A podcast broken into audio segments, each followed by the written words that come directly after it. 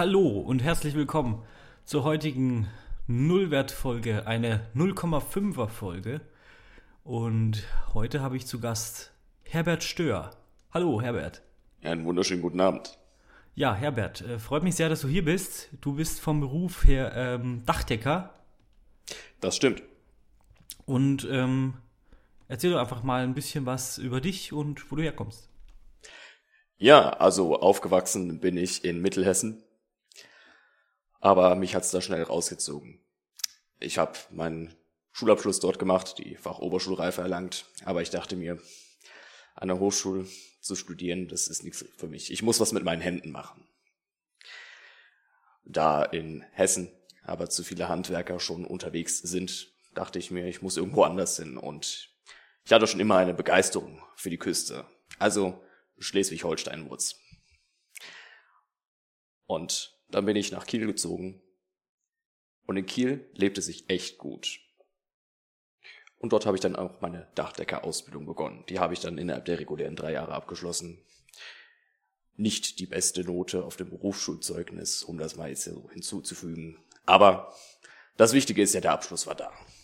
Ja, genau. Und dann, ja, habe ich dort angefangen auch zu arbeiten. Aber zum Glück hat dieser Akzent nicht auf mich abgefärbt. Das ist ganz furchtbar, diese Fischkappe.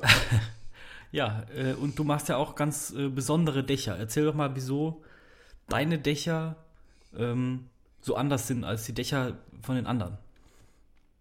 Nun, das liegt äh, hauptsächlich an dem Architekten, mit dem ich zusammenarbeite, Manuel Gölles.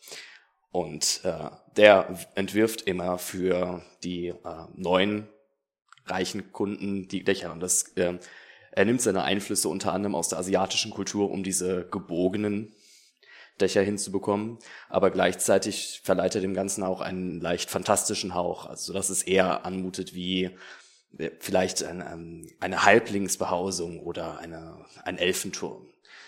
Also es verbindet sehr filigrane Elemente gleichzeitig mit dieser Wuchtigkeit.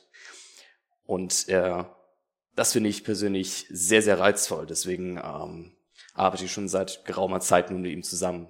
Es ist auch eine kleine Herausforderung, äh, eben diese nun fast schon parabelförmig anmutende Kurve ins Dach reinzubekommen. Das kann ich mir denken. Und auch eine Besonderheit äh, habe ich gelesen, äh, dass du ja nicht wie andere, die äh, die Häuser von, äh, also die die Häuser von unten nach oben bauen, ja, dass du bei deinen Häusern ja äh, sozusagen mit dem Dach anfängst. Genau, die Zimmerleute setzen erst das grobe, das Dachgerüst, den Dachstuhl auf. Und dann fange ich an, die, äh, die Stützbalken und die Schindeln von oben nach unten zu arbeiten. Und wenn, erst wenn dieser Überhang mit der, unters, mit der untersten Schindelreihe dort ist, beginnen die Maurer ihr Werk. Genau. Und äh, erzähl uns doch ein bisschen mal, ähm, wie, äh, oder als Maurer, ähm, ja, was machst du? Was machst du als, äh, wie macht man das als Maurer, ein, ein Dach? Äh, als Dachdecker meine ich natürlich, nicht als Maurer. Bin ich ganz durcheinander gekommen mit meinem eigenen, äh, mit meinem Gast. Ähm. Also es ist voll, vollkommen okay, vollkommen okay. Wir sind ja alle ganz entspannt hier. Nun, ähm, natürlich muss erst der Dachstuhl gefertigt werden. Das ist als Dachdecker nicht meine Aufgabe. Ich bin eigentlich nur für die Oberschicht verantwortlich. Den Dachstuhl bauen die Zimmermänner oder Schreiner oder wer das auch gerade immer macht. Und sobald dieser Dachstuhl da ist, werden Querbalken zwischen den Dachstühlen äh, eingezimmert. Füllmaterial kommt dort rein, damit die Wärmedämmung entsprechend gegeben ist. Da kann man entweder Glas oder Mineralwolle für nehmen. Aber das ist auch nicht so wichtig. Der wirklich interessante Teil beginnt dann beim, beim Schindeln legen. Das ist auch das, was man so als typische Dachdeckerarbeit kennt. Die Leute, die dann wirklich im Sommer bei 40 Grad im Schatten oben auf dem Dach sitzen in der prallen Sonne und dort die Schindeln legen. Und als erstes kommt die obere Reihe, zumindest bei einem normalen Giebeldach. Die wird äh, mit speziellen Halbrundschindeln angelegt. Und darunter schiebt man dann die anderen Schindeln die dann immer ineinander verkeilt sind, so dass das Regenwasser ohne ins Haus und in die, das Dämmmaterial zu fließen nach unten abfließen kann. Ja, richtig interessant, äh, Herbert. Äh, gut, dass du da bist, dass du uns mal aufklärst. Äh, es gab ja ähm, vor kurzem auch einen Skandal um dich und deine Firma. Äh, ich will jetzt da keine äh, Lügen verbreiten, aber erzähl uns doch mal, äh, wie das für dich war. Also dir wurden ja ja Vorwürfe, also Anschuldigungen, kann man direkt sagen, gegen dich ähm, wurden da ausgesprochen. erzähl uns doch mal, ähm, was die Dame da äh, so. Ich meine, äh, du sollst ja also ganz wild damit um dich geworfen haben, mit den Schindeln. Ähm, die Frage ist jetzt, äh, lügt die Frau oder, ich meine, es stand auch in den Zeitungen. Das, das ist ganz, ganz, ganz infam. Ich glaube, die hatte einfach nur mit meiner Arbeitsweise ein Problem. Ich meine, die Leute sind es nicht gewöhnt, dass man Häuser von oben nach unten baut. Das ist äh, ja eine völlig neue Methode für die. Und manche Leute sind halt noch so altbacken, die wollen das nicht. Und dann erfinden sie einfach solche, solche wilden Lügen um mich herum. Ich werfe natürlich nicht mit meinen Schindeln. Wissen Sie, wie teuer solche Schindeln sind? Nee, nein, weiß ich nicht. Aber du kannst mich gerne duzen. Äh, ich, ich duze dich ja auch die ganze Zeit, Herbert. Ja, gut. Dann, äh, ja, die, auf jeden Fall, diese Schindeln sind wirklich teuer, weißt du. Also eine einzelne nicht, aber ein Dach braucht ja mehr als eine. Und wenn ich die verschleudert, wild um mich werfen würde, würde ich auch Geld wild um mich werfen. Und das kann ich mir nicht leisten, vor allem nicht bei meinem Ruf, der ja nun neulich durch diese Anschuldigung wirklich sehr gelitten hat. Aber was waren denn jetzt eigentlich genau die Anschuldigungen in den Zeitungen? Äh, die schreiben natürlich irgendwas, aber äh, so genau ähm, erzähl uns das, äh, wenn du das weißt. Nun, ich hatte tatsächlich einen Auszubildenden mit dabei, dem sind einmal, äh, dem ist einmal ein Paket Schindeln runtergerutscht und auf den Boden gefallen. Und ich glaube, äh, das hat die entsprechende Kundin sehr gestört. Und deswegen hat sie uns als eventuell inkompetent wahrgenommen. Aber ich meine, einem Auszubildenden kann sowas passieren. Er hat natürlich davon, von, oder dafür jetzt von mir auch ordentlich einige Deppert bekommen, dass er so damit umgeht, aber er lernt hoffentlich daraus. Ja, das ist ähm, zu hoffen.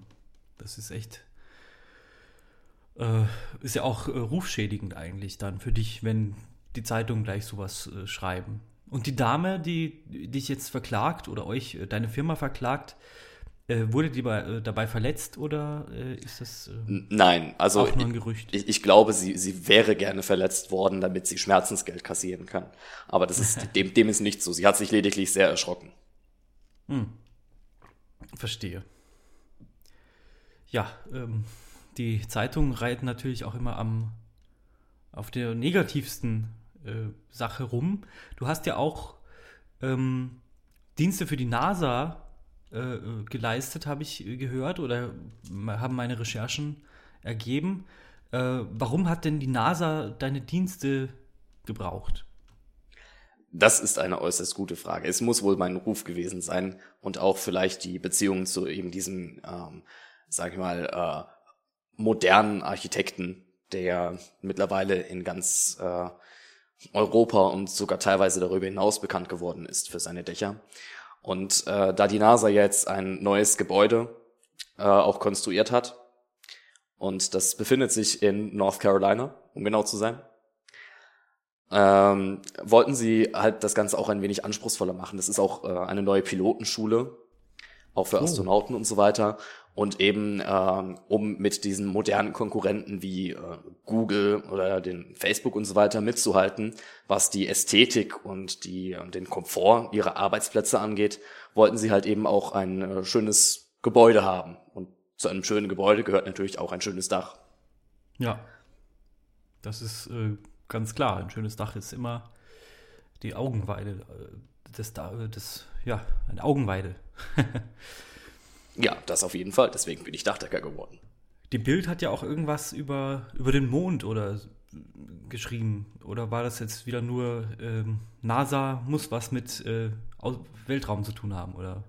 Ach, das ist ein, eine typische Bildkolumne. Also das ist ja sowieso totaler Schund, dass sie da schreiben. Ich, ich glaube nicht, dass auch nur 10% von dem, was in ihre Zeitung packen, wahr ist.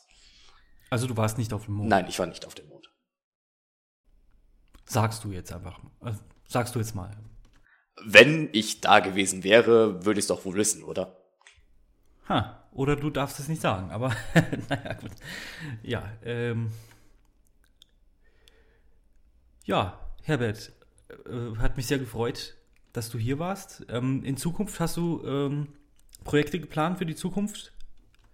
Ja, ich sehe einfach, was auf mich zukommt. Der Architekt, mit dem ich zusammenarbeite, Herr Görles, der ist immer sehr gut ausgeplant und der ruft mich immer an, wenn er was haben sollte für mich. Ja.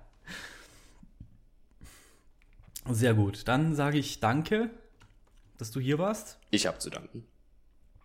Und äh, vielleicht hört man sich ja mal wieder. Ja, gerne. Oder sieht sich. Na gut. Tschüss. Tschüss.